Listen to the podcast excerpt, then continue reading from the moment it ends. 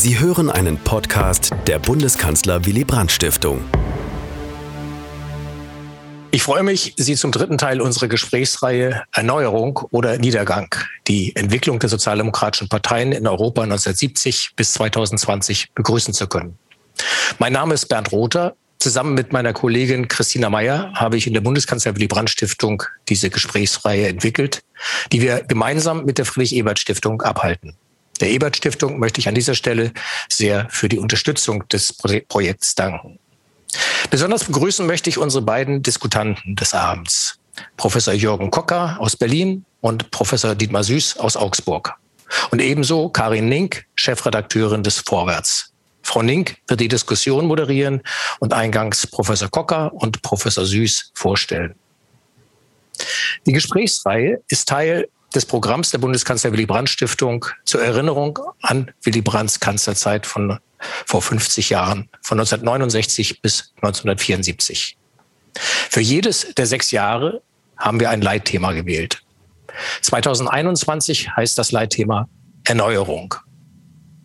In einem Erneuerungsprozess befand sich 1971 nicht nur die Gesellschaft der Bundesrepublik, sondern auch die SPD. Die Partei debattierte über Reformen in allen Politikbereichen und arbeitete an einem Langzeitprogramm, um für einen Zeitraum von 15 Jahren die Entwicklung von Wirtschaft und Gesellschaft mit exakten Daten zu programmieren. Dass dies ein Ding der Unmöglichkeit war, stellte sich bald heraus. Parallel zur Arbeit an der Zukunft gewann die Geschichte der SPD und der Arbeiterbewegung an Bedeutung. Traditionen und Werte der Sozialdemokratie erlangten neue Prominenz. Eines der Resultate war die Etablierung der Grundwertekommission der Partei im Jahr 1973. Die sozialdemokratischen Grundwerte Freiheit, Gleichheit und Solidarität stehen im Mittelpunkt der heutigen Debatte. Welche Bedeutung sie für die Politik der SPD in den letzten 50 Jahren hatten und welche Rolle sie für die Erneuerung der Sozialdemokratie spielen können, soll heute Abend diskutiert werden. Bevor ich das Wort an Karin Nink übergebe, möchte ich noch auf die nächsten Termine unserer Gesprächsreihe hinweisen. Besonderheiten der Sozialdemokratie in Ostmitteleuropa werden am 15. April erörtert. Am 27. Mai gehen wir der Frage nach, welche Zukunft sozialdemokratische Konzepte in einer veränderten Weltordnung haben. Und zum Abschluss werden am 17. Juni Christina Morina, Hubertus Heil und Herfried Münkler einen Ausblick auf die Chancen der Sozialdemokratie versuchen, indem sie sich der Ausgangsfrage unserer Reihe stellen, Erneuerung oder Niedergang der Sozialdemokratie. Ein Hinweis noch zum Ablauf der Debatte. Wir freuen uns auf Ihre Fragen, die Sie über den Chat einbringen können. Nun wünsche ich Ihnen und uns ein interessantes und aufschlussreiches Gespräch. Danke. Ja, lieber Bernd Rother, vielen Dank für die Einleitung. Auch ich möchte Sie, liebe Zuschauer, ganz herzlich begrüßen und freue mich sehr, dass Dietmar Süß und Jürgen Kocker heute Abend Zeit für uns haben. Beide möchte ich Ihnen kurz vorstellen, bevor wir ins Thema einsteigen. Dietmar Süß ist Historiker und Hochschullehrer. Er studierte Geschichte, Soziologie und Rechtswissenschaften, war als wissenschaftlicher Mitarbeiter am Institut für Zeitgeschichte in München tätig, habilitierte an der Friedrich-Schiller-Universität in, in Jena. Er lehrte dort als auch am Lehrstuhl für Sozial- und Wirtschaftsgeschichte der Humboldt-Universität zu Berlin. Seit Sommersemester 2013 ist er Lehrstuhlinhaber für neuere und neueste Geschichte an der Universität Augsburg. Eines seiner derzeitigen Schwerpunkte ist die Solidarität. Und auch das möchte ich gerne als Journalistin erwähnen. Neben seiner akademischen Lehre hat er, wenn ich recht informiert bin, auch eine Ausbildung als Journalist gemacht. Insofern auch so was wie ein Kollege, der sich aber anders orientiert hat. Schön, dass Sie da sind, Herr Süß. Herzlich willkommen. Vielen Dank für die, für die freundliche Begrüßung.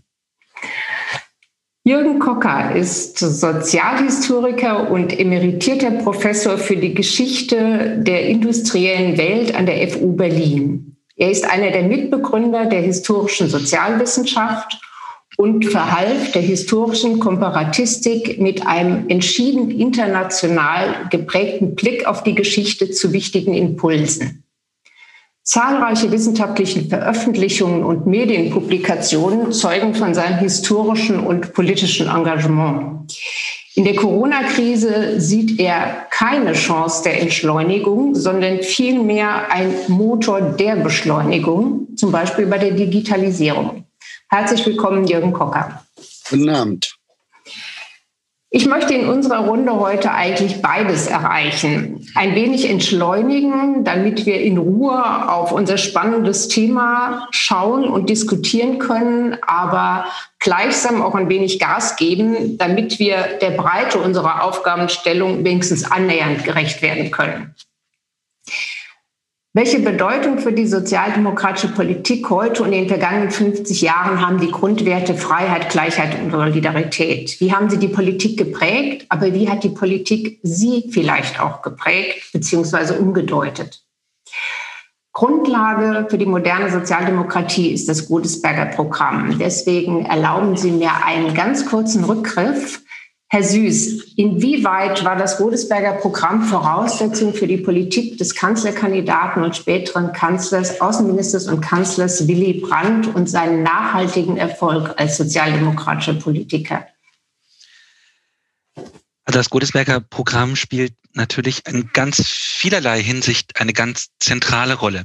Ähm, ich will vielleicht noch ähm, auf einen Punkt hin, hinweisen, der am, am Beginn unseres Gespräches und der uns immer wieder vielleicht auch begegnen wird, bevor ich vielleicht zwei, drei Sätze zur, mhm. zur Tektonik des Godesberger Programms noch sage. Das ist nämlich der Begriff des, des Grundwertes oder der politischen Grundwerte, denn das ist alles andere ja als ein selbstverständlicher Begriff, über den wir sprechen und der so zentral wird für das Godesberger Programm mit seinen drei zentralen Grundachsen. Denn politische Grundwerte dienen ja in der Geschichte der Sozialdemokratie ganz unterschiedlichen Funktionen. Sie dienen dazu, einen Beurteilungsmaßstab für die gesellschaftliche Wirklichkeit zu entwickeln. Äh, also eine Art von sozusagen Form der, des Selektionsmaßstabes dessen, was gut und was richtig ist. Es bestimmt die Richtung von politischen Entscheidungen. Es trägt zu so etwas wie Legitimität für politisches Handeln bei.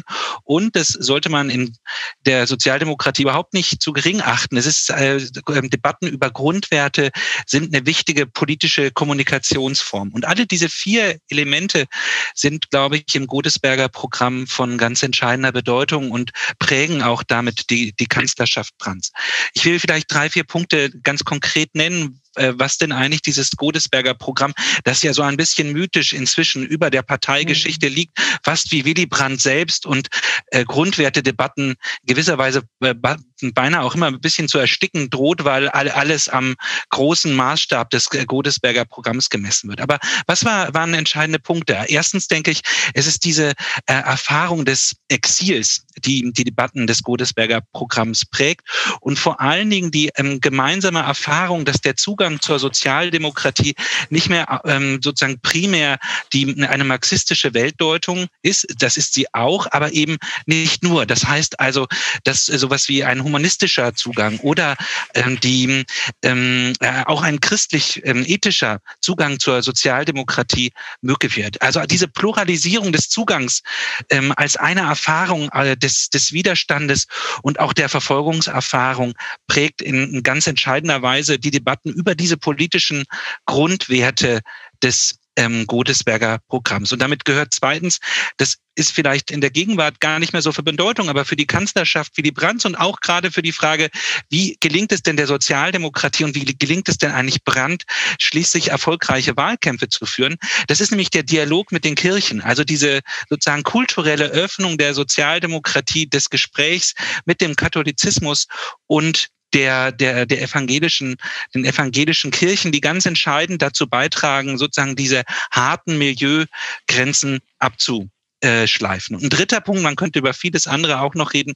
Ein dritter Punkt, das ist verbunden mit dieser sozusagen kulturellen Öffnung, die, die Annahme, die auch Brandt formuliert, die SPD sei eben eine Partei des aufgeklärten Bürgertums und der Arbeiterklasse. Das heißt also, den, der Weg der Sozialdemokratie zur Volkspartei, ähm, auch dieser Begriff der Volkspartei, über den können wir vielleicht sicher auch noch mal reden. Aber diese Annahme, äh, dass wir es hier bei der, dass die Sozialdemokratie eben nicht mehr nur, äh, nicht primär eine Klassenpartei, sondern eine Partei, die für ganz unterschiedliche gesellschaftliche Gruppen sich öffnet und sie auch bewusst anspricht, das sind, glaube ich, drei ganz ganz zentrale Elemente des, der, des Godesberger äh, Programms.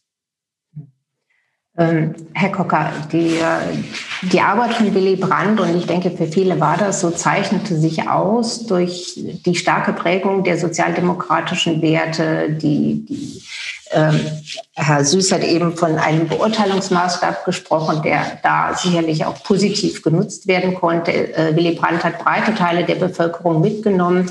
Trotzdem gelang es ihm ja nicht, oder es gelang in dieser Epoche nicht, einen großen Teil der jungen Menschen mitzunehmen. Ein Teil hat sich radikalisiert, andere landeten Anfang der 80er Jahre in der Friedens- und Umweltbewegung oder in der Frauenbewegung, was für die SPD sicher auch nochmal eine prägende Erfahrung war oder Einschnitt war, dass nach dem Idol Willy Brandt ein sicherlich notgedrungener, auch pragmatischer Krisenkanzler Schmidt ähm, die, die Aufgabe übernommen hat. Inwieweit wurde da sozusagen in der Zeit ein Stück ich sage mal, die Einheit zwischen Theorie und Praxis der SPD ähm, aufgebrochen. Denn sonst wären ja möglicherweise deutlich mehr Menschen mitzunehmen gewesen noch. Er, die unter Brandt hat die SPD sehr viele Menschen und auch sehr viel jüngere Menschen äh, mitgenommen. Voran ging schließlich die 68er Zeit mit einer sehr aufmüpfigen, sich sehr engagierenden Jugend- und Assistentenbewegung. Äh, und es ist der Sozialdemokratischen Partei unter Brandt gelungen, einen erheblichen Teil dieser Energie in sich aufzunehmen.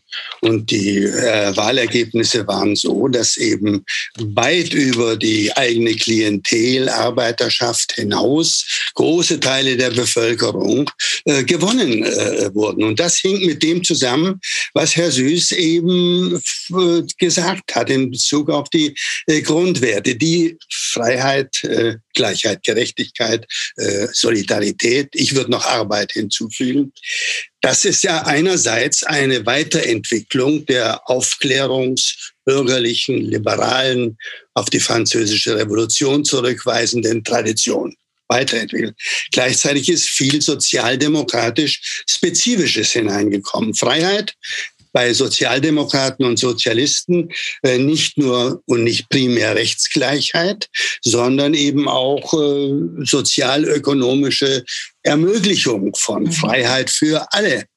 Äh, Gleichheit, äh, nicht nur Rechtsgleichheit, sondern Gleichheit realer Lebenschancen, nicht absolute Gleichheit des Faktischen.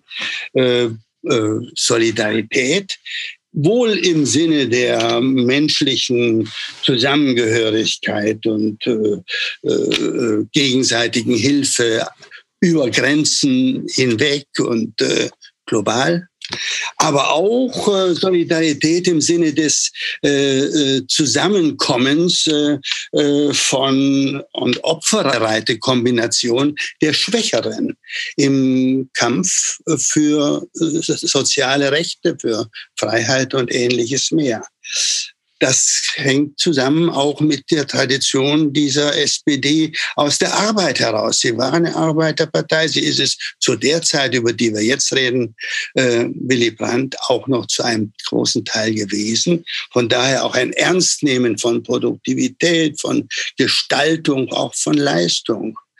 Und das waren aber gleichzeitig so definierte Grundwerte, die eben gerade in dieser frühen Bundesrepublik auch viele von uns, die wir nicht aus der Arbeiterklasse kamen, ansprachen, äh, weil sie eben eine Verbindung von, äh, äh, von wichtigen, aus der Aufklärung herauskommen, bürgerlichen Traditionen einerseits und sozialdemokratisch, sozialistisch, arbeiterspezifischen Engagements war. Und diese Kombination war es, die diese SPD in den 70er Jahren groß gemacht hat, mit großen Leistungen. Innerlich Demokratisierung ein ganzes Stück, außenpolitisch neue äh, Ostpolitik, äh, eine Veränderung der Bundesrepublik in der ersten Hälfte der 70er Jahre und natürlich in der zweiten Hälfte der 70er Jahre unter den veränderten Bedingungen der Kanzlerschaft äh, äh, Helmut Schmidt auch Verluste. Denn was nicht ernst genommen wurde, war die neue Umwelt- und Klimabedrohung. Jedenfalls nicht in dem Maße, in dem das gleichzeitig viele Jüngere äh, sahen. Und in der Tat, die Gender-Perspektive war auch nicht zentral für dieses Programm. Beides waren dann Ursachen dafür, dass sich neue Bewegungen bildeten, die äh, von der Sozialdemokratischen Partei äh, nicht voll äh, integriert werden konnten. Aber langfristig, Frau Nick, wenn ich das noch schnell mhm. sagen kann, langfristig hat sich seit dieser Zeit eben dann ganz äh, Wichtiges verändert. Ich würde mal drei Punkte und dann höre ich auch auf sagen. Also erstmal ist für Willy Brandt natürlich die Freiheit ein ganz zentraler Begriff. Nichts sei wichtiger neben dem Frieden als die Freiheit. Und das ist natürlich auch eine generationsspezifische Erfahrung. Das ist die Generation, die den Totalitarismus in, sowohl in seiner faschistischen Form wie in seiner Form des real existierenden Kommunismus, Stalinismus erfahren hat. In den kommenden Jahrzehnten bis heute ist das weniger präsent für viele Leute. Es ist Freiheit ist selbstverständlicher geworden. Sie wird nicht mehr so häufig erkämpft bei uns in Europa. Zweite große Veränderung, ähm, die Grundwerte der Sozialdemokratie sind über das Milieu der Sozialdemokratie hinaus bis zu einem gewissen Grad Allgemeinbesitz auch anderer Strömungen und anderer sozialen Gruppen geworden. Gewissermaßen ein Sieg sozialdemokratischer Grundwerte partiell. Aber gleichzeitig natürlich der Verlust eines Alleinstellungsmerkmals für die SPD. Äh, und drittens, das soziale Substrat dieser Wertungen, dieser Werte ist erodiert. Es, es gibt eben, es gibt sehr viel Ungleichheit. Es gibt den Kapitalismus.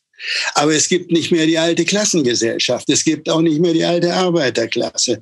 Und von daher ist eine neue Situation entstanden, äh, in der diese in den 70er Jahren so attraktiven Grundwerte ähm, nicht mehr die Attraktivität besitzen, die sie besaßen. Und das erklärt mit den Niedergang der Sozialdemokratie. Ein Niedergang, der ja nicht nur in Deutschland stattgefunden hat. Alle Erklärungen, die jetzt vor allen Dingen auf die Agenda 2010 und Ähnliches hinweisen, greifen zu kurz, weil sie nicht bedenken, dass der Niedergang der Sozialdemokratie ein gesamteuropäisches Phänomen, aber denken Sie an Israel, auch außerhalb Europas ist. Von solchen grundsätzlichen Veränderungen hängt das ab, die ich eben angedeutet habe. War die, war die Sozialdemokratie denn dem hilflos ausgeliefert, dass sie diese Alleinstellungsmerkmale nicht mehr für sich nutzen konnte? Oder? Es sind große gesellschaftsgeschichtliche, zivilisationshistorische Prozesse, die man beeinflussen kann und die natürlich auch die Sozialdemokratische Partei äh, zu beeinflu beeinflusst hat.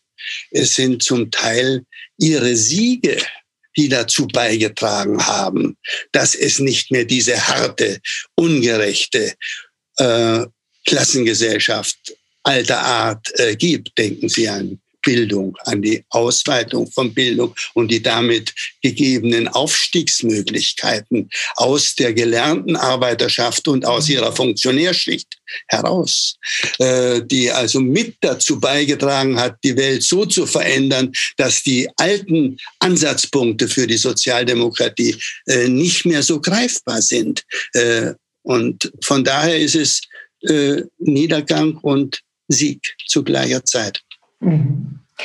Um bei dem Sieg zu bleiben, komme ich jetzt mal auf den Begriff der Freiheit, der Willy Brandt ja so wichtig war. Sie haben es eben schon angesprochen. Wenn wir ein bisschen weitergehen in diesen 50 Jahren, auf die wir auch ein Stück weit blicken, dann bedeutete Freiheit ja zum einen in den 1990er Jahren die gewonnene politische Freiheit in Osteuropa und damit einhergehend auch ein Ende des Kalten Krieges Gleichzeitig setzte aber auch ähm, eine Freiheit ein, die Freiheit der neoliberalen Wirtschaftspolitik. Sie haben es angesprochen, auch andere besetzten die Werte. Ähm, es gab das Schröder-Blair-Papier, ich mache jetzt dann nur drei kurze Stichworte, der sogenannte dritte Weg, eine Deregulierung der Wirtschaft und eine Flexibilisierung des Arbeitsmarktes wurde da befürwortet. Ähm, dieser Weg wurde von vielen sehr kritisch beäugt. Ich frage jetzt mal ganz salopp, Herr Süß, ist die Sozialdemokratie da der neoliberalen Deutung des Freiheitsbegriffs ein Stück weit auf den Leim gegangen? Naja, da, da ist jetzt aber äh, vieles äh, in, in, in, mit den sieben Meilenstiefeln zusammengepackt. ja. ähm, vielleicht ähm, darf, darf ich, bevor ich eine, eine Antwort ja. versuche, nochmal äh, über zwei drei Punkte nachdenken, die Herr Kocker angesprochen hat und die ich für das, für das Gespräch äh, gerade im Kontext der Bundeskanzler Willy Brandt Stiftung nicht unwichtig finde. Also das Stichwort Einheit von Theorie und Praxis. Mhm. Äh, die Ära Brandt, äh, die, die in der gewisse, in der gewissermaßen das goldene Zeitalter so, sozialdemokratischer Sinnsuche äh, zu einem erfolgreichen Abschluss gekommen ist und mit der Lichtgestalt Brandts. Ja, das stimmt. Und das ist natürlich eine prägende äh, äh, Wahrnehmung.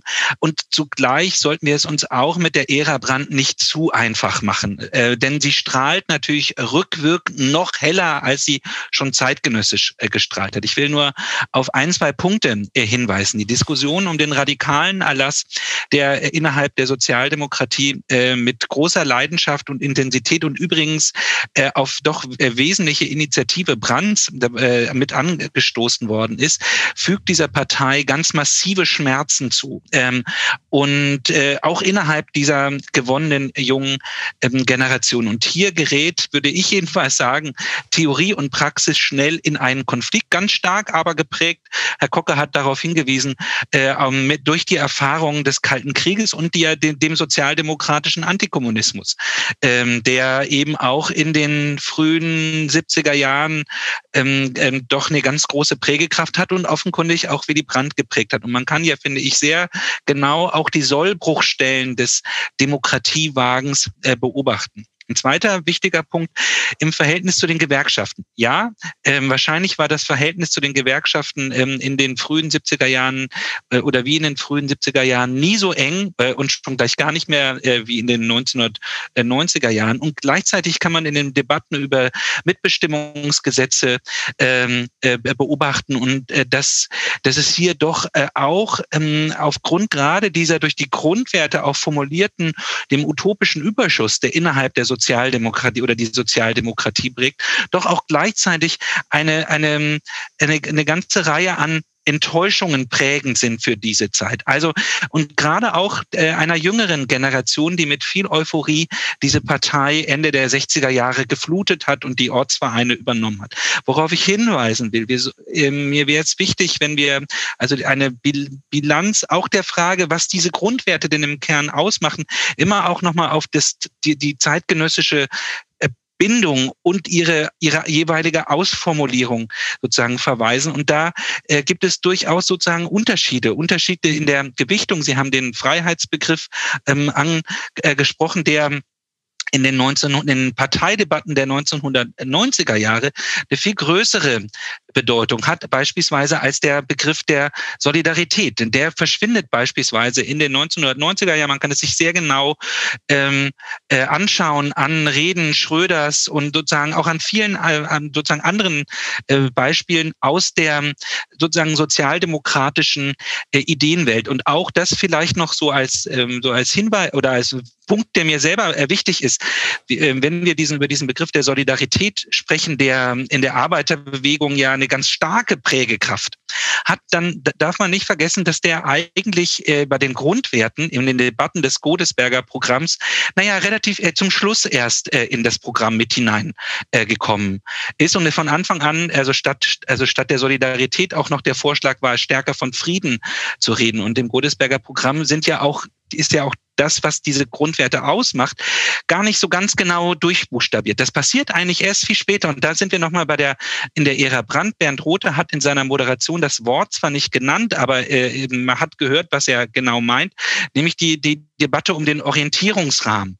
Äh, ein hässliches Wort und wer daran beteiligt äh, war, kann ich mir vorstellen, hat sicher den einen oder anderen äh, Schaden genommen an den programmatischen und theoretischen Debatten über diesen Orientierungsrahmen. Und gleichzeitig ist er einer, wie ich finde, der unterschätztesten Versuche ähm, sozusagen sozialdemokratisch, des sozialdemokratischen Ausbuchstabierens, was die, was die Grundwerte im Kern aus, ähm, ähm, ausmacht und wie sie auch, und das macht das Programm ganz entscheidend ja auch geprägt oder die Debatten durch Peter von Oertzen so interessant, äh, gerade eben auch im Versuch sozusagen sowohl konservative als auch kommunistische äh, Interpretation des Solidaritätsbegriffs und auch des Freiheitsbegriffs äh, abzugrenzen. Und damit bin ich bei der Frage der, ähm, äh, der, des, des Schröder-Blair-Papiers oder mhm. wie sich sozusagen das in den 1990er Jahren mhm.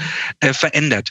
Ich bin insgesamt zunehmend ein bisschen zurückhaltend, äh, diese Geschichte der Sozialdemokratie in dieser Zeit immer als so eine Art der neoliberalen Überwältigungsstrategie zu, zu verstehen. Ich glaube, damit macht man sich die Dinge äh, in vielerlei Hinsicht äh, zu einfach. Ein erster wichtiger Punkt. Diese Politik wird in, der, in weiten Teilen, ähm, das mag man vielleicht nicht mehr so gerne hören, aber ähm, in weiten Teilen durch die Partei ja mitgetragen.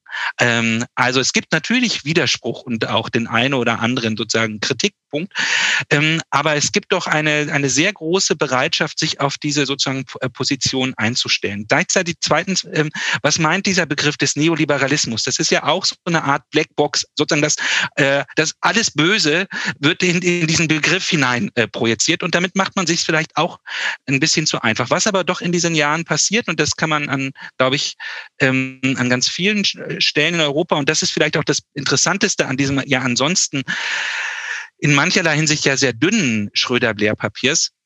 Sie sehen, dass äh, hier in den 1990er äh, Jahren das Verhältnis zwischen Individuum und Gesellschaft, also sozusagen das, was das Soziale im Kern ausmacht, neu justiert und neu ausbuchstabiert wird. Also das ist das im Kern, was in den, in den unterschiedlichen Vorstellungen ähm, sozusagen der, der verschiedenen Varianten von Aktivierungsideologien dieser Zeit ähm, äh, zusammenläuft. Und insofern würde ich eher mit, mit jemand wie auch Stefan Lessenich und anderen von eher von einer neosozialen Sozialdemokratie sprechen und nicht so sehr mich hinter diesem Neoliberalismusbegriff in gewisser Weise dann, ähm, dann, äh, dann auch äh, verstecken. Denn, denn das was, ähm, und ich bei aller Kritik an Schröder, und da gibt es einiges dazu zu sagen, äh, also anders als viele der, der, der, der sozusagen klassischen Neoliberalen, äh, wenn sie nach Großbritannien oder in die USA schauen, äh, ging es ja doch ähm, ähm, ähm, Schröder und, und anderen nicht darum, den Sozialstaat abzuschaffen, sondern es geht um eine andere Art von Sozialstaat. Die kann man jetzt gut finden oder nicht. Ähm, ähm, aber ich glaube, man macht sich so zu einfach, gerade mit Blick auf auch ein solches Staatsverständnis, wenn man das äh, sozusagen äh, in, alleine in diese neoliberale Schublade äh, einfügt. Da gehört es auch hin, aber ich glaube, es passt nicht ganz. Und das wäre aus meiner Sicht sozusagen mein Vorbehalt gegenüber dieser mhm. äh, Interpretation. Herr Kocker. Darf ich das ergänzen? Ich ja, das sah ich, dass Sie das ergänzen wollen. Ich stimme dem sehr zu, was äh, mhm. jetzt äh, Dietmar Süß äh, äh gesagt hat. Ähm, an, mit dieser Agenda-Politik ist vieles sehr schief gegangen. Und es wird ja auch kräftig kritisiert und äh, zu Recht, äh, insbesondere auch das, was ursprünglich geplant war, keine Mindestlohndimension mhm. stattgefunden hat, was übrigens damals noch von großen Gewerkschaften abgelehnt äh, wurde und anderen natürlich mhm. auch. Vieles, ich will das also nicht, äh, will über die Kritik an dieser Agenda-Politik nicht davon weg. Aber ich möchte auch sagen, die, äh, die Kennzeichnung als neoliberal und die Kennzeichnung der sozialdemokratischen Politik als überwältigt durch den Neoliberalismus halte ich nicht für richtig. Es ging um Zivilgesellschaft. Wenn Sie das Blair-Schröder-Papier äh, lesen, wenn Sie lesen, was Tony Giddens, der Soziologe, der das stark inspiriert hat, geschrieben hat, wenn Sie lesen, was wir zur selben Zeit im, im WZB, im Wissenschaftszentrum Berlin, äh, über diese Dinge äh, gearbeitet haben, da ging es nicht um eine Aufwertung des Marktes, im Sinne der Chicago-Schule der Nationalökonomie.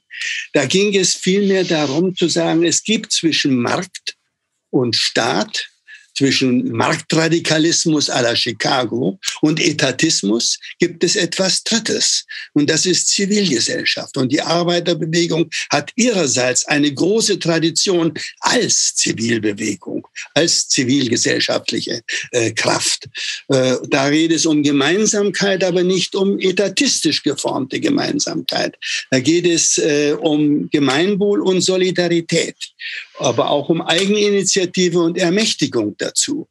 Und theoretisch war in dieser Schröder-Blair-Politik und in vielen theoretischen Stellungnahmen, die drumherum im ersten Jahrzehnt dieses Jahrhunderts gemacht wurden, ein starkes Plädoyer für diesen dritten Weg, den man deswegen nicht einfach mit neoliberal identifizieren kann. Von daher äh, ist das also weiterhin auch ein Spannungsfeld innerhalb der Sozialdemokratie. Wie viel Solidarität staatlich organisiert, wie viel Solidarität staatlich organisiert, wie viel Solidarität zivilgesellschaftlich engagiert. Äh, und äh, ich denke, die, wir sind noch lange nicht fertig mit der historischen Bewertung und Einordnung der Schröderschen äh, Agendapolitik. Das würde ich, wenn ich das darf, so sehen wie Sie, Herr Kocker. Äh, gleichzeitig würde ich die Bedeutung, die sowohl bei Schröder und Blair, im Übrigen glaube ich auch im, im, im, im Kontext äh, des, des Wissenschaftszentrums der, der, der Rolle des Marktes mh, äh, zugemessen worden ist, äh, etwas stärker akzentuieren. Ähm, also wenn ich mir jedenfalls äh, die, die Umgestaltung der Sozialversicherungssysteme anschaue, dann spielt natürlich die, die Frage der, der ähm, also sozusagen der Privatisierung, ähm, also der Privatisierungstendenzen der, ähm, äh, der, der Rentenversicherung und anderer Bereiche doch eine ganz erhebliche Rolle. Und äh, das sind sozusagen ja ganz verschiedene Thinktanks, in denen diese Debatten auch ähm, geführt werden. Ähm, also in, insofern, also wäre ich, also die Zivilgesellschaft, das hat für mich ja, also ich, ich ja immer so einen, das hat ja einen charmanten Klang. Äh, das klingt auch nach dem Guten und Gerechten von unten äh, organisiert. Das Verhältnis der Sozialdemokratie zu den unterschiedlichen Teilen der Zivilgesellschaft ist ja eines, das in vielerlei Hinsicht, äh, gerade wenn man sich mit der Geschichte mit den neuen sozialen Bewegungen beschäftigt, auch zum Teil ein sehr spannungsreiches ist. Aber eben gerade die Frage, welche Funktionen zivilgesellschaftliche ähm, Organisation, beispielsweise die große Debatte über Formen von, von Bürgergeld und, und anderen, äh, hatten, die sind doch, ähm, haben doch, äh, doch stark auch den, den Versuch sozusagen gehabt, ähm, diesen ähm, diesen Faktor der Vermarktlichung auch sozialer Beziehungen stärker zu akzentuieren, als das in der Vergangenheit äh, der, der Fall war. Auch darüber kann man, ob das richtig oder falsch ist, kann man unterschiedlicher Auffassung sein. Aber jedenfalls, äh, wenn man, wenn man sich sozusagen den damaligen Arbeitsminister angeschaut hat, der hat, ähm, wenn er von Zivilgesellschaft geredet hat, äh, vor allen Dingen sozusagen die Zerschlagung der äh, oder zumindest die, die Form der, der Tendenz eher Entstaatlichung gemeint und ähm, sicher nicht mit besonders viel Sympathien über Form der oder über auch die Probleme sozialer Ungleichheit, die die Bundesrepublik äh, ja noch prägen, ähm, gesprochen. Vielleicht ein letzter Punkt. Äh, auch darüber, glaube ich, lohnt der, der Streit oder die, der Streit ist viel zu groß, aber die Diskussion, äh, was das eigentlich für eine bundesrepublikanische Gesellschaft ist. Sie haben vollkommen, würde ich auch äh, zu Recht darauf hingewiesen, und das ist, spiegelt sicher auch in der, in der sozialdemokratischen Sinnsuche wieder. Also mit dem einem alten Begriff der der Arbeiterklasse ähm, beschreiben wir die Verhältnisse der Bundesrepublik in den 1990er äh, Jahren oder überhaupt sozusagen der Gegenwart nicht so ganz leicht. Ähm, gleichzeitig ähm, macht es, glaube ich, äh, auch keinen Sinn, diesen Klassenbegriff so ganz über Bord zu werfen und sich damit eben auch den, den Chancen äh, oder die Chancen zu nehmen, vielleicht noch stärker eben sozusagen nicht nur nach kultureller Ungleichheit oder nach kulturell vermittelter Ungleichheit, sondern auch ökonomische Ungleichheiten sozusagen zu thematisieren, äh, die im Übrigen in, den, äh, in dieser rot-grünen Ära aus meiner Sicht deutlich äh, zu kurz gekommen sind und die auch mit Blick auf das, was sozusagen an Debatten über Grundwerte gekommen ist, sich lange Zeit letztlich bis in die 2010er Jahre vielleicht schwer damit getan haben, überhaupt auch wieder Geltung zu entfachen. Und solche Begriffe wie, wie Klasse oder Kapital äh, klingen jedenfalls äh, in den sozialdemokratischen Programmen wie aus einer anderen, äh, einer anderen Zeit. Und vielleicht würde es sich, ähm, äh, lohnt es sich zumindest nochmal daran zu erinnern, dass diese Begriffe auch einmal mit sozialdemokratischen Grundwerten, zumindest in einer bestimmten historischen Phase, verbunden waren. Also dem stimme ich sehr gern zu, ähm, Herr Süß. Äh, und ich sehe die jetzige Auseinandersetzung Identitätspolitik bis zu welchem Grade auch als einen Versuch derer, die diese identitätspolitische Richtung als zu stark kritisieren, eben auf gewisse sozialökonomische äh, Bedürfnisse und auch sozialdemokratische Verpflichtungen in diesem Sinn hinzuweisen. Äh, die Arbeit äh, und die Diskussion über die Arbeit ist, denke ich, weiterhin ein ganz zentrales äh, Thema dieser Partei, im Unterschied zu den meisten anderen Parteien. Und ich denke, das, was innerhalb der Grundwertekommission und in anderen Teilen der SPD in dieser Hinsicht, auch in enger Verbindung mit den Gewerkschaften, äh, äh, betont wird, dass wir uns um die Arbeitsgesellschaft, um ihre Zukunft äh, äh kümmern äh, müssen und dort Veränderungen äh, ansetzen wollen. Das äh, liegt in dieser Tradition, die äh, ich wie Sie stark betonen würde. Und natürlich gibt es auch äh, klassengesellschaftliche Ungleichheiten in der heutigen Gesellschaft, die ja nicht nur eine äh, Gesellschaft äh, der Singularitäten ist, wie das äh, der Soziologe Reckwitz sehr eindrucksvoll äh, beschrieben hat, sondern eben auch weiterhin Elemente äh, der Klassengesellschaft in, in sich hat. Sich darum zu kümmern, im Zusatz zu äh, identitätspolitischen äh, äh, Themen scheint mir eine ganz wichtige Form der Fortsetzung äh, äh von Gestaltungsmacht der SPD äh, äh, zu sein. Ähm, gleichwohl äh, sind eben die Arbeiter der SPD weitgehend abhanden gekommen. Äh, aus verschiedenen Gründen. Äh, es gibt nicht mehr so viele wie noch zur Zeit von äh, Brandt und viele orientieren sich weg von der SPD. Das führt uns jetzt aber weg in ein anderes Thema. Ich will auch nicht dahin lenken, aber die großen Veränderungen der sozialökonomischen Konstellation ernst zu nehmen, die eben seit äh, Brandt und ähm, Schmidt äh, passiert sind. Ich glaube, da sind wir uns beide einig, dass das notwendig ist. Okay. ähm also Sie haben ja ganz am Anfang auch gesagt, die sozialdemokratischen Werte sind auch ein Beurteilungsmaßstab für, für die Politik. Deswegen würde ich trotzdem gerne noch mal kurz auf diesen Punkt kommen. Ich glaube, inhaltlich liegen wir bei dieser Frage äh, der Agenda 2010 gar nicht so weit auseinander. Aber Tatsache ist ja nun auch, dass bis heute die Agenda, ob berechtigt oder unberechtigt, in vielen oder für viele Sozialdemokraten trotzdem noch etwas ist, zu dem man nicht mit Stolz steht, wo man nicht mit Stolz sagt, durch diese Politik sind wir besser durch Finanz- und Wirtschaftskrisen, die darauf folgten, gekommen als andere Länder. Woran liegt es dann? Hat die Kommunikation mit den Beurteilungsmaßstäben nicht funktioniert damals?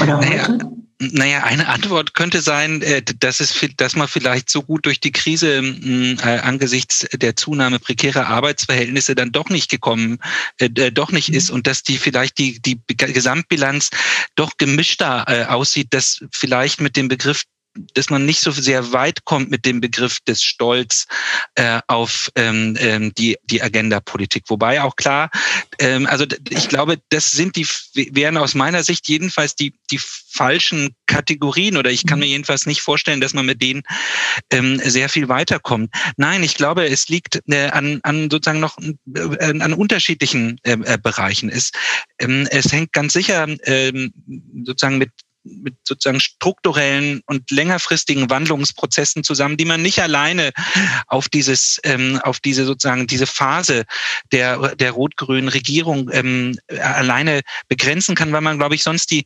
Probleme wie soll man sagen, äh, noch kleiner macht, als sie eigentlich sind. Denn äh, das, es hat etwas mit sozusagen strukturellen Wandlungsprozessen, mit, der, mit dem Verschwinden sozial-moralischer Milieus äh, zu tun. Es hat etwas damit zu tun, dass die, ähm, dass die Partei, die Sozialdemokratie äh, insgesamt diesen, diesen großen Akademisierungsschub genommen hat. Ähm, ähm, also da gibt es sozusagen ganz, eine ganze Reihe an unterschiedlichen ähm, Entwicklungsprozessen, äh, die viel stärker in den 70er und 80er Jahren auch noch äh, zu verorten ähm, wären. Und wir sollten auch sozusagen die, die Probleme ähm, der, der, der Harz-Reform äh, in ihrer Tragweite gerade für diejenigen, äh, die sich ähm, äh, der Sozialdemokratie verbunden äh, gefühlt haben und die dann aber zunächst ins Lager der Nichtwähler gegangen sind, ähm, doch auch sehr, sehr ernst nehmen. Also gerade diese Frage der, der Anerkennung äh, der, von Lebensleistung, die in diesen politischen Debatten doch eine ganz große Rolle gespielt hat. Und damit bin ich nochmal bei diesem Begriff mhm. der, der Solidarität. Ähm, es ist glaube ich, kein Zufall, dass dieser Begriff eine sehr eindimensionale ähm, sozusagen Umdeutung in dieser Phase erfährt, nämlich als eine Solidarität. Und das konnte man bei Schröder mehrfach hören, eine Solidarität, die man sich, und so hat er das formuliert, erst verdienen müsse. Mhm. Ähm, ähm um darauf einen Anspruch äh, zu haben. Und, ähm, und dahinter steckt tatsächlich ein, ein ein veränderte Vorstellungen, ähm, was sich aus diesen sozusagen aus dieser wechselseitigen Verbundenheit ähm, und auch des Verhältnisses der Stärkeren zu den Schwächeren ähm, im Laufe der Geschichte der, der Sozialdemokratie sozusagen ent entwickelt hat. Und das würde ich als tatsächlich als ein Problem sehen. Aber ich glaube tatsächlich, wir es, und wir haben natürlich noch ganz andere Felder. Das Verhältnis zur Linkspartei spielt dabei eine große Rolle. Aber mit den Kategorien des, des Stolz jedenfalls glaube ich, ähm, das wird sozusagen immer wieder betont, äh, auf die Leistungen der Sozialdemokratie zu verweisen. Und da, da gibt es durchaus welche. Ähm, aber äh, ich würde jedenfalls sagen, ähm, Hartz IV gehört jedenfalls aus meiner Sicht nicht unbedingt dazu. Hm. Also ich brauche der gesamten Agenda, Herr Kocker. Also ich würde doch, Herr Süß, etwas anders dies, diese Frage akzentuieren. Da bin ich froh. Der, der Stolz ist doch etwas, was zur Identität einer alten Partei wie der sozialdemokratischen dazugehören kann und ja auch dazugehört.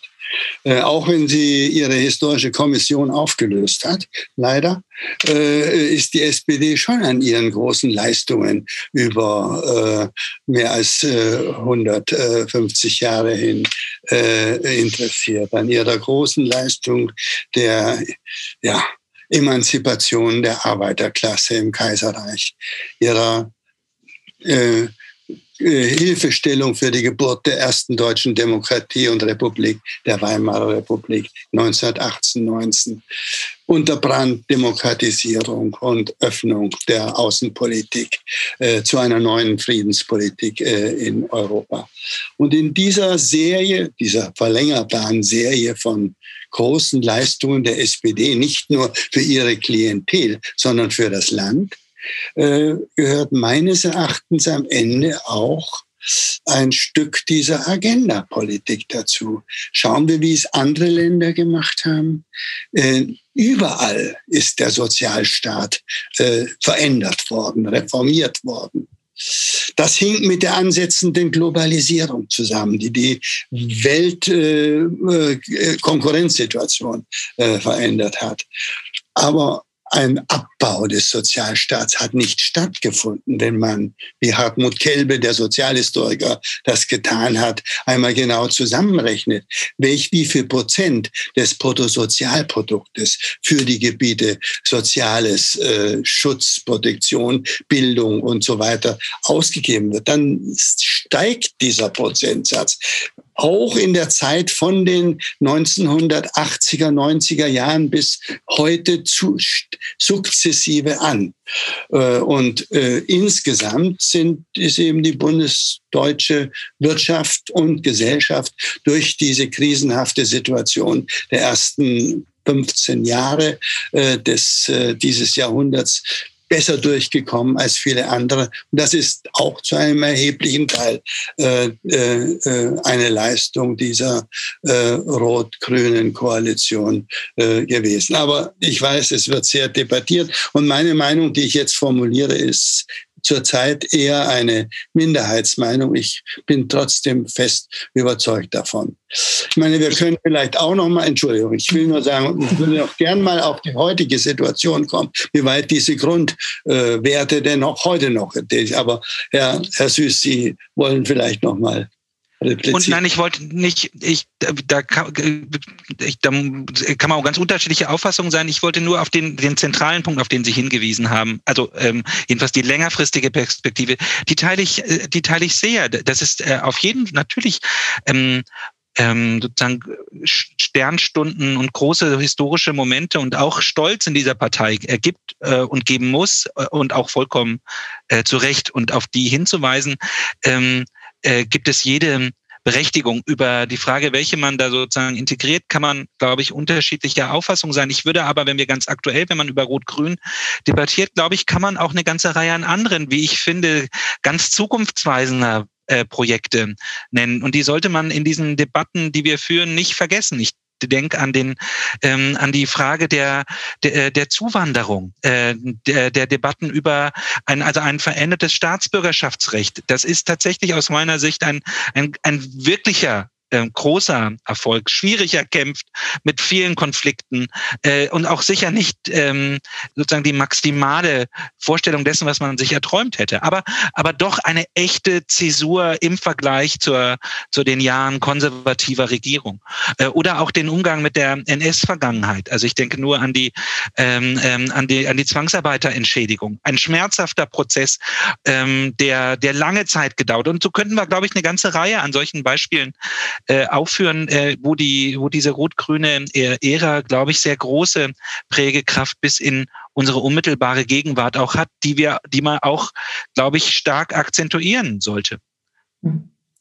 Bevor wir jetzt, wie Jürgen Kocker zu Recht schon gefordert hat, nochmal über die Bedeutung und die Notwendigkeit der sozialdemokratischen Werten in unserer Jetztzeit sprechen, würde ich gerne mal an Bernd Rothe geben, denn ich höre, es haben sich auch Zuschauer angeschaltet mit Fragen. Ja, es gibt drei Fragen aus dem Chat. Äh, die erste Frage von Florian G. Punkt, Nachnamen weiß ich also nicht, äh, lautet, äh, wer debattiert und äh, entscheidet eigentlich, was jeweils in der Sozialdemokratie unter den Grundwerten verstanden wird. Also beispielsweise unter Solidarität. Wo findet das statt? Wer ist in der Partei äh, verantwortlich für die inhaltliche Füllung? Zweite Frage von Norbert Fabian an Jürgen Kocker. Plädieren Sie damit mit dem, was Sie eingangs ausgeführt haben, für eine Erweiterung des bisherigen sozialdemokratischen Grundwertekatalogs um Arbeit, Nachhaltigkeit und Frieden? Und die dritte Frage von Thomas Stiegler. Warum werden die ökonomischen Rahmenbedingungen der Agenda-Politik nicht als Bewertungsgrundlage herangezogen? Okay, dann würde ich erstmal das Wort an Herrn Kocker geben. Wer debattiert und entscheidet über, was die Grundwerte sind? Nun, einerseits äh, hat diese Partei eine Grundwertekommission äh, seit den 70er Jahren äh, und die ist wichtig ähm, äh, und debattiert solche Fragen immer wieder. Äh, aber äh, auf der anderen Seite ist die Praxis, also auch das Leben in der Partei, in den verschiedenen Gliederungen letztlich ganz wichtig für das, was praktisch von diesen Grundwerten in den Vordergrund gestellt und äh, was weniger. Also es gibt da keine monolithische Entscheidungsstruktur. Und vielleicht sollte es ja auch äh, keine geben. Und deswegen verändern sich auch die Akzente. Herr Süß wies darauf hin, dass es in dieser äh, Schröder Zeit Solidarität nicht so stark, nicht so hochgeschrieben wurde wie vielleicht heute mittlerweile, während Freiheit sehr viel mehr in den Hintergrund getreten ist im Vergleich zu früheren Jahrzehnten, scheint mir. Zu Norbert Fabian. Also mir liegt sehr dran und bin ich auch Sozialhistoriker, wie Dietmar Süß auch, ähm, dass diese Herkunft der Sozialdemokratie aus der Geschichte der Arbeit äh, in unserem Kopf bleibt, die wir darüber reden und hoffentlich auch im Kopf derer in der SPD bleibt, die darüber entscheiden.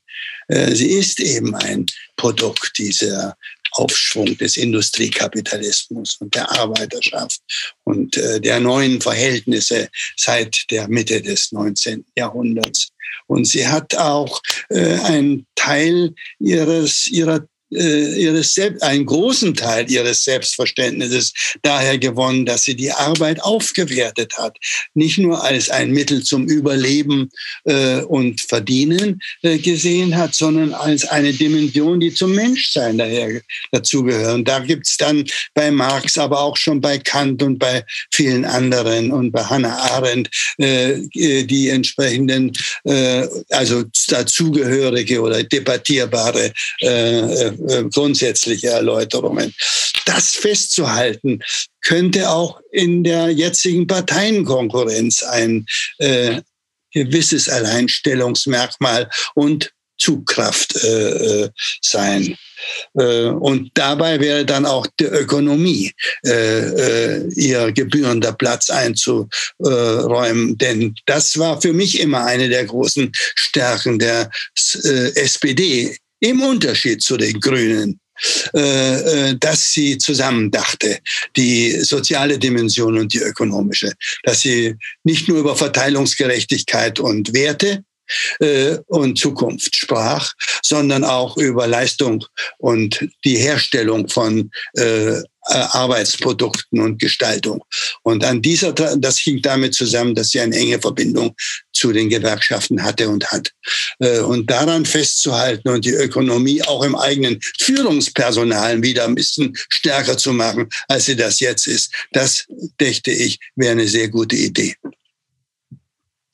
Herr Koch hat, hat völlig recht. Also ich würde diese, diese, ähm, in den, dass diese Dimension der Arbeit ähm, in der weil in der Suche dessen, was, die, was den Markenkern sozialdemokratischen äh, äh, Seins ausmacht, äh, doch in der Vergangenheit wenn nicht verloren gegangen, aber doch vielleicht unterkomplex ist. Da steckt natürlich dahinter, dass über den Begriff der Arbeit, und Herr Kocker weiß das ähm, so, so gut wie, wie sonst keiner, sich ganz große sozusagen die Verschiebungen gerade sozusagen der kapitalistischen Gesellschaft sehr genau nachzeichnen lassen. Und das, was Arbeit in den 1950er Jahren ausgemacht hat, ähm, ähm, ist ähm, doch etwas anderes, als wir das jetzt im, im Augenblick erleben. Und trotzdem, und deswegen finde ich diesen Weis so wichtig, ähm, scheint mir, dass gerade diese Idee dass Arbeit eben vor allen Dingen auch, also das körperliche Arbeit ähm, nach wie vor ein, ein zentraler Faktor sozusagen so, so nicht nur der Integration in den Arbeitsmarkt,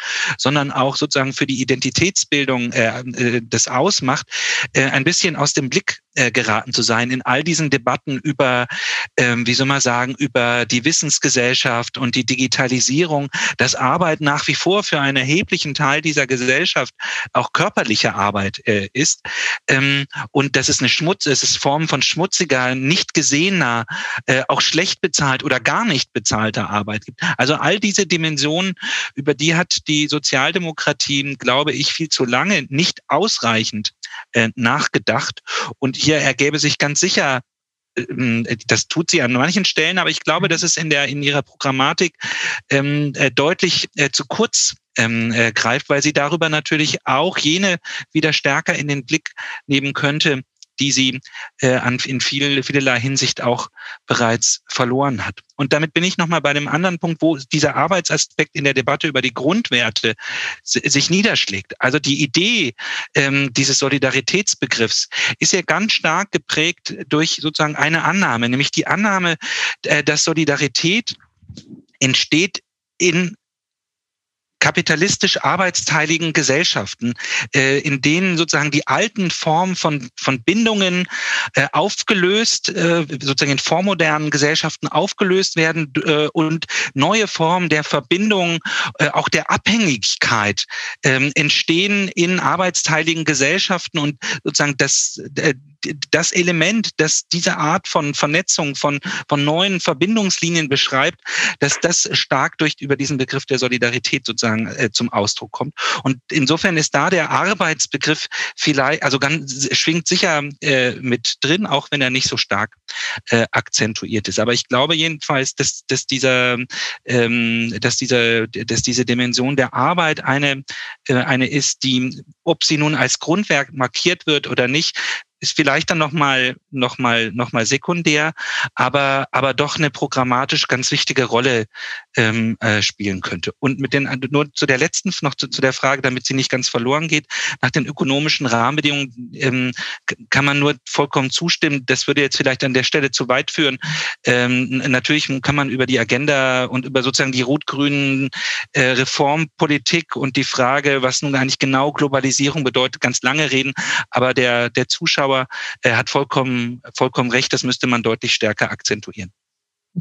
Ähm, Herr Kocker-Untersüß, hat sich eigentlich nicht doch mit der Arbeit ist aus dem Blick geraten, sagten Sie eben, Herr Süß. Aber hat sich da nicht im Laufe des vergangenen Jahres doch etwas verändert in sozialdemokratischer Politik? Also ich versuche nur so ein paar grobe Stichworte zu geben. Ähm, die veränderten, die von der SPD durchgesetzten veränderten Bedingungen in der, äh, in der Fleischindustrie, äh, das Zukunftsprogramm der Partei jetzt, äh, die Forderung nach ähm, Tarifbindungen auch in, im öffentlichen, in der öffentlichen Hand etc. Ich will ein paar Stichworte geben, um das jetzt nicht so weit zu führen. Gerne, Herr Kocker. Also ja, ich, hab, kann, ich glaube, dass manches so zu deuten ist, die auch die sehr tatkräftige und ja auch erfolgreiche äh, Politik von Hubertus Heil äh, als äh, Arbeits- und Sozialminister. Äh, viele Einzelheiten, die nicht so spektakuläre Öffentlichkeitswirkung haben. Sie wollten viel mehr davon haben, äh, äh, sind, da, sind da zu nennen. Und äh, ich bin sehr gespannt, wie sich die äh, äh Gewerkschaften äh, und die SPD in Bezug auf die, ja, den Aufstieg von Homeoffice wirklich am Ende positionieren werden. Denn gerade die Trennung zwischen Familie, Haushalt einerseits und äh, Arbeitswelt andererseits, eine Trennung, die ein Produkt des 19. Jahrhunderts und der Industrialisierung ist, hat überhaupt erst zur Entstehung einer Arbeitsgesellschaft im modernen Sinne ermöglicht und auch die große Bedeutung der Gewerkschaften äh, äh, erleichtert. Wenn jetzt eine Rückverbindung, äh, eine, Rück, eine eine, eine Rückverknüpfung zwischen Familie, Haushalt einerseits und Arbeitswelt andererseits äh, äh, sich durchsetzt, wie das mit der Digitalisierung ein Stück weit passiert und jetzt durch die Pandemie beschleunigt worden ist, dann ist das ein Ergebnis, welches auf die Macht der Gewerkschaften mittelfristig sehr unterschiedlich wirken kann. Äh, also da ist viel Musik drin und man ist sehr gespannt, wie das weitergeht. Aber generell würde ich sagen, dass diese Grundwerte der äh, SPD, der Sozialdemokratie eben auch in der heutigen Zeit, äh, wenn sie neu gedacht und neu äh, überdacht werden. Also absolut aus meiner Sicht aktuell sind. Ich meine, äh, Solidarität angesichts der Tatsache, dass wir unheimlich viel Fragmentierung und Zersplitterung in unserer Gesellschaft haben. Nochmal das Wort von der Gesellschaft der Singularitäten, die in der, durch einen, durch einen Soziologen Reckwitz populär gemacht, ähm, äh, dem dagegen zu halten, nicht zu viel Identitätspolitik zu haben, sondern breitere Solidarität äh, zu äh, praktizieren, scheint mir also eine ganz große Aufgabe zu sein. Gleichheit und Gerechtigkeit, keine Frage. Die Ungleichheit hat zugenommen in den letzten Jahrzehnten in gewissen Wellenbewegungen und man muss unterscheiden zwischen global und im Inneren unserer Gesellschaft. Aber im Großen und Ganzen ist unbestreitbar, dass der Kapitalismus in seinen neuen Formen zu einer zum Teil extremen äh, Spreizung von Einkommen und Vermögen und ich meine zwischen einzelnen Teilen der Welt, Afrika und äh, dem Westen geführt haben. Und was Freiheit angeht, denke ich, äh, gibt es neue große Gefahren für die Freiheit. Äh, die äh, kräftig äh, besprochen werden sollten. Und das hängt natürlich mit der Digitalisierung zusammen. Im Grunde leben wir durch eine, durch die letzte Revolution der Produktivkräfte, Digitalisierung, mit immensen Auswirkungen auf die Produktionsverhältnisse, einschließlich Rechtsordnung und Lebensweise, um die marxischen Begriffe zu bewerben. Und es könnte sein, dass äh, da, es könnte sein, es wird so sein, es ist schon so, dass da große Bedrohungen für die Freiheit da sind. Sowohl in dem Sinne, dass man, dass die Verführung da ist, auf Teile der Freiheit zu verzichten, um die Chancen der neuen Technologie wirklich ausschöpfen zu können. In der in der Pandemie können wir das jetzt auch beobachten. Äh, und natürlich Zunahme der Kontrollfähigkeiten, sei es durch einen die Digitalisierung benutzenden Staat wie China oder aber auch eben durch die großen monopolartigen Unternehmen, wobei das erste schlimmer ist als das zweite. Jedenfalls äh, äh ist das, sind das große Gefährdungen in der Gegenwart in Bezug auf die äh, von den sozialdemokratisch definierten Werten wie Freiheit, Gerechtigkeit und Solidarität etwas gegenzuhalten ist. Man muss sie in dieser Richtung mhm. weiterdenken würde den Punkt gerne nochmal aufgreifen. Und Herr Süß, Sie haben das eben auch angesprochen. Ähm, die Solidarität entsteht in der kapitalistischen arbeitsfähigen Gesellschaft. Wir haben eine Globalisierung. Wie, wie können wir Solidarität da neu denken und vor allen Dingen, wie können wir auch Solidarität organisieren? Das ist natürlich die, die zentrale Frage beim, beim, beim Solidaritätsbegriff. Und zu den unangenehmen Wahrheiten in dieser Hinsicht gehört, dass Solidarität kostet. Ähm, also das heißt, wir werden, und das haben wir bei, ja, äh, bei dem Lieferkettengesetz und bei anderen Dingen ja schon gesehen, äh, gemerkt, also wenn wir diese Frage ernst nehmen, dieser Art der wechselseitigen Verbundenheit, äh, dann äh, gibt es Fragen des Lebensstils, die ähm, zur Diskussion auch stellen. Das gilt, das Gleiche gilt für die Frage des Klimas. Mhm. Ähm, also wie, wie, wie sozusagen welche Art von Lebensstil, äh, ähm, wie teuer äh, oder welche sozialen Kosten hat ein, ähm, hat sozusagen diese Art der, der industriellen, des, der Vorstellung von Fortschritt und Modernisierung, die äh, unsere westlichen Industriegesellschaften prägen und welchen Preis ähm, ähm, äh, ist damit, oder welcher Preis ist damit verbunden. Das heißt also, ich glaube, äh, anzuerkennen, oder sich darauf einzulassen, äh, dass äh, Solidarität schon gleich gar nicht an den nationalen Grenzen Halt machen kann, so wie wir es in der Corona-Debatte immer wieder erlebt haben. Also diese Art des, des Impfnationalismus, der uns lange gerade in den ersten, also immer wieder geprägt hat, oder die Blindheit gegenüber ähm, der Frage beispielsweise, und da wird Solidarität ganz konkret, wer ist denn eigentlich in der Corona, in der in Debatten über die Pandemie, ähm, wer sind denn eigentlich die Vulnerablen, wer sind die Schutz Schutzbedürftigen. Ähm, da gibt es sozusagen ungleiche Verteilungen, über die wir in den letzten äh, Monaten doch ziemlich leicht auch hinweggeblickt äh, haben. Also neue Formen von, von Ungleichheit.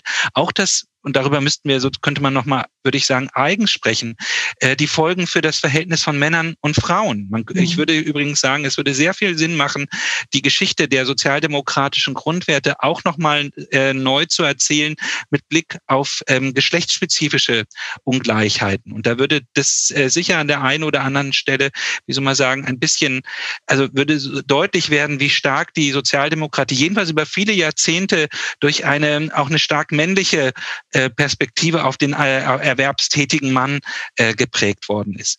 Ähm, also diese, wie soll man sagen, die, und, und, und auch das Gleiche würde mit Blick auf die Fragen von, von Migration gelten. Also ich glaube, dass, ähm, also dass, dass, dass wir sozusagen diese Fragen, welche Art von Solidarität äh, wir, äh, wir wollen, etwas damit zu tun haben, hat, wer als das Wir und wer als das andere verstanden wird. Ähm, und ähm, ich habe jedenfalls in den gegenwärtigen Debatten das ungute Gefühl, dass dieses Wir wieder enger äh, geworden ist. Und die anderen ähm, eine, eine Gruppe ähm, sind, die man sozusagen gerne ähm, wegdefiniert in diesen, äh, in diesen Auseinandersetzungen. Dazu gehören äh, insbesondere äh, Geflüchtete. Aber die Frage nochmal mit Blick, was Solidarität in dieser Form dann auch genau bedeutet. Also wir reden ja, wenn wir diesen Begriff ernst nehmen, ja über so einen Dreiklang aus individuellem Handeln, Handlungsmotiven. Wir reden über sowas wie kollektive Orientierung und wir reden über Solidarität als institutionelles Prinzip, also den Wohlfahrtsstaat.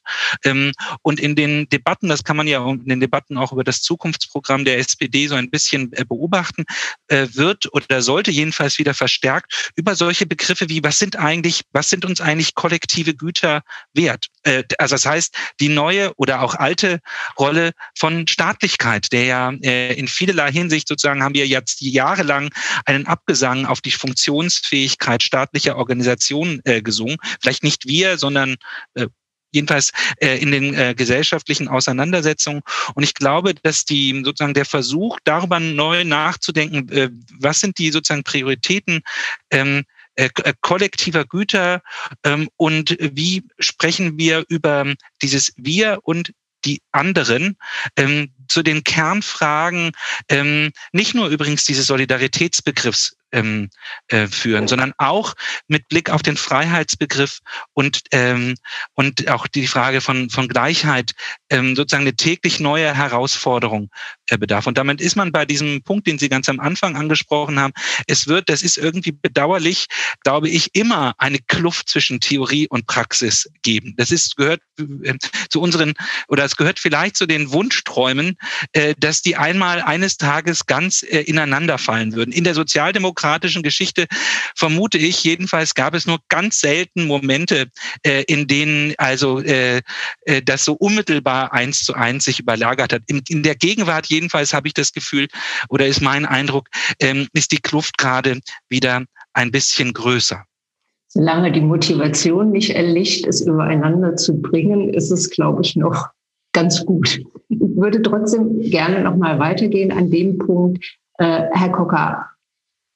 Es hilft ja nicht mehr, wenn Politik versucht, international äh, Solidarität oder Freiheit zu definieren oder, oder umzusetzen, sondern die Politik leidet ja schon sozusagen meiner Meinung nach ein Stück darunter, dass sie ein Stück ihre, ihre, ihr Primat verloren hat durch die Digitalisierung. Wie, wie, welche Idee, welche Möglichkeit sehen Sie, dass man sozial, diese Werte, dass man sozialdemokratische Werte sozusagen organisiert weitertragen kann, international? Denn ohne dass sie organisiert sind, wird das nicht funktionieren. Ja, es ist wohl eine der großen Schwierigkeiten der Gegenwart, dass wir sehen und wissen und erleben, dass äh, unsere Lebensbedingungen zu einem erheblichen Teil äh, transnational, global äh, oder jedenfalls transnational in gesamteuropäisch äh, drüber hinaus geworden sind. Und natürlich im Verhältnis äh, zu der äh, nicht-europäischen Welt äh, in großen Spannungen, Ungleichheiten und Abhängigkeiten. Äh, dass also Globalisierung im ökonomischen, sozialen, kulturellen äh, Sinn äh, ungeheuer zugenommen hat seit der, dem Zusammenbruch äh, des äh, äh, sowjetisch beeinflussten, beherrschten Teils der Welt seit 1989, 90. Auf der anderen Seite ist weiterhin politische Macht äh, primär nationalstaatlich äh, äh, organisiert und eigentlich nirgendwo ist der Nationalstaat äh, äh, zum alten Eisen der Geschichte äh, geworfen äh, worden. Äh, das kann man auch versuchen zu erklären, woran diese Stärke dieses Nationalstaats auch als überlebende Struktur seit dem 19. Jahrhundert ähm, liegt. Aber das lasse ich jetzt.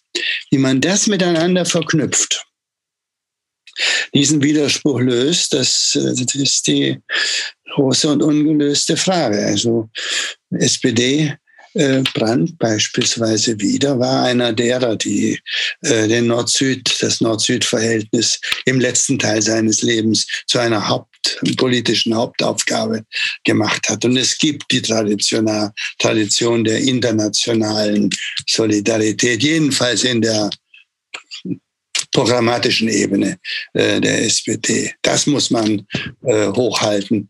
Zweitens haben wir die EU.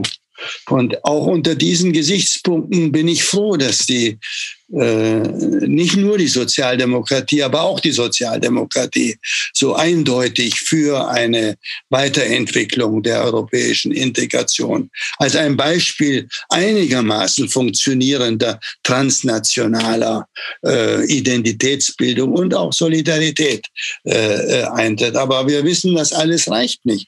Und auf die UNO zu zählen, ist äh, nur begrenzt äh, möglich.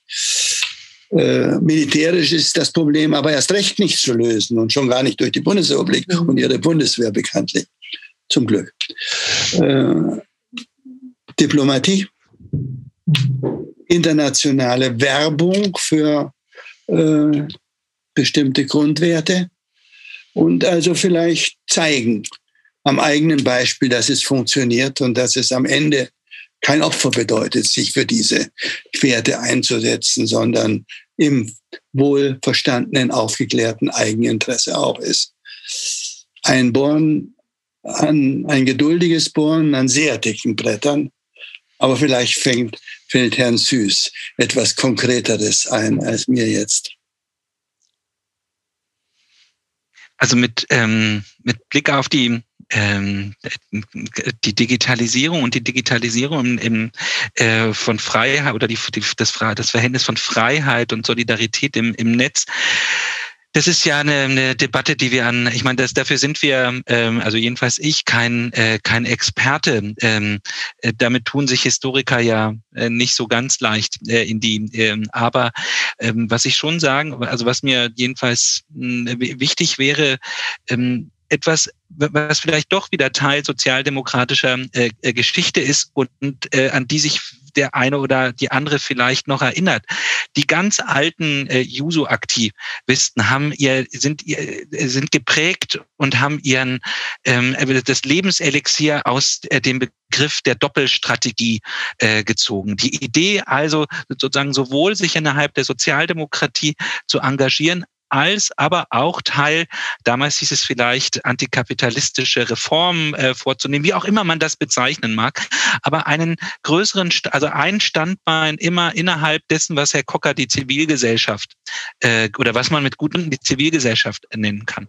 Und ich glaube, äh, dass ähm, der Sozialdemokratie diese Dimension nicht allen, da gibt es viele ja, es gibt ja, das vergisst man in diesem Niedergangsgerede ja auch leicht, dass viele Sozialdemokratinnen und Sozialdemokraten an vielen Orten, in vielen Initiativen, in vielen Gemeinden politisch äh, aktiv sind. Aber dass diese Dimension sozusagen der, des zivilgesellschaftlichen Engagements, äh, das äh, eben sozusagen auch die Parteigrenzen äh, sprengt und damit es sich bisweilen auch leichter tut, äh, nationale Grenzen zu durchbrechen, dass diese sozusagen diese diese Bewegung von von unten etwas ist, mh, ähm, an die man nur sozusagen mit viel ähm, äh, vielleicht guten Willen und und festen Glauben daran äh, daran festhalten kann, dass es solche zivilgesellschaftlichen Initiativen stärker äh, stärkere Impulse setzen als äh, das vielleicht noch in der, äh, in der Vergangenheit war. Und wenn wir über die Digitalisierung reden,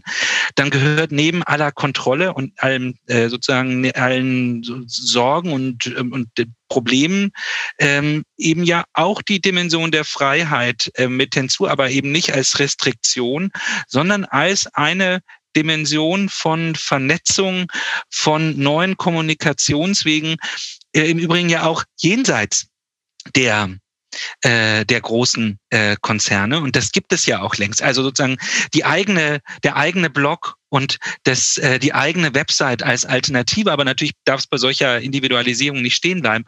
Aber, aber ich würde eben hier neben den Gefahren auch ganz stark auf die, die Chancen digitaler Vernetzung setzen. Und das findet ja vielfach statt. Wir bekommen es ja nur an, in mancherlei Hinsicht schon gar nicht mehr, mehr mit, denn äh, was sich in den verschiedenen äh, Formen, was sich gerade bei Friday for Future in dieser Hinsicht passiert, das muss man nicht als die, das sozusagen allein Seligmachende ansehen. Aber ich würde jedenfalls, äh, Sie haben das ähm, Bohren dicker Bretter äh, schon angesprochen, ich würde da nach wie vor auf die Kraft sozialer Bewegungen zumindest äh, meine Hoffnungen setzen. Vielleicht liegt es auch darin, dass mir auch nicht viel Besseres als Ihnen einfällt, Herr Kocker. Ja, aber das ist ein ganz, ganz wichtiger Punkt. Wenn ich nur eine Fußnote noch dazu machen kann, gewiss ein Prodomo aus unserer Süß und meiner und anderen Rot, äh, anderen Perspektive. Die Wissenschaft ist schon ein sehr internationales und transnationales Phänomen, der immer mehr geworden. Äh, von ihren Grundsätzen her, will sie das, muss sie das wollen. Und in vielen Hinsichten gelingt auch viel. Umso bedrohlicher schien mir zu sein der letzte Schachzug der chinesischen Regierung. In der Antwort auf die Sanktionen auf der, der EU nicht nur äh, äh, Politiker und äh, äh, äh unter, Unternehmen zu äh, bedrohen, sondern eine wissenschaftliche, eine wissenschaftsfördernde Stiftung, die Stiftung Mercator und in ihr das China-Institut. Äh, also gerade in Bezug auf dieses schwierige Verhältnis zu China ist meine Erfahrung der letzten zwei, zweieinhalb Jahrzehnte, dass man auch sehr viel wissenschaftlich äh, transnational äh, arbeiten konnte. Und ich sehe es im Augenblick etwas als gefährdet an. Ich danke Ihnen ganz herzlich für die interessante Diskussion. Ich nehme nochmal den Begriff der dicken Bretter auf, die die Sozialdemokratie sicherlich auch künftig bohren müssen, um auch ihre Werte mit ihren Werten unsere Welt besser zu gestalten und gut zu gestalten. Ich danke Dietmar Süß und Jürgen Koko, denn ich bin zutiefst davon überzeugt, dass man aus Geschichte auch immer lernen kann und auch zur Digitalisierung und Globalisierung aus Geschichte kluge Schlüsse ziehen kann. Ich danke Ihnen fürs Zuschauen und gebe nochmal zurück an Bernd Rother.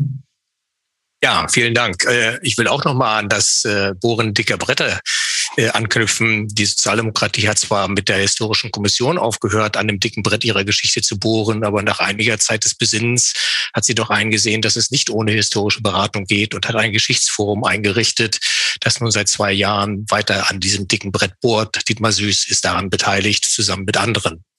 Wir sehen uns wieder am 15. April um 18 Uhr dann werden die ungarische Europaabgeordnete Klara Dobrev und der Politikwissenschaftler Dieter Segert von der Universität Wien Antworten auf die Frage geben, was bedeutet Sozialdemokratie in und für die postkommunistischen Staaten?